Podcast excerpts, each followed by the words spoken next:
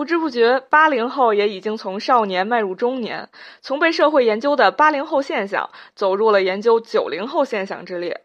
时间从来不在意别人的感受，在还没缓过神来的时候，突然惊觉，我们也已经走入可以怀旧的年纪了。不错，我也是个八零后。这代人看起来很幸福，成长的过程中似乎什么都有。但刨出去物质因素，这代人其实也很悲哀，因为我们成长于中国经济发展最快也是最不稳定的年代，成长于中国社会深刻变革的三十年。我们是中国转型一切实验的当头炮。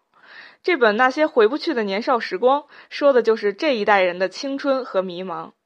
现在我们已经不再用稀奇古怪的服饰来标榜自己的与众不同，也不再把头发用离子烫弄得像根笔直的挂面，也不再装作每天烦恼。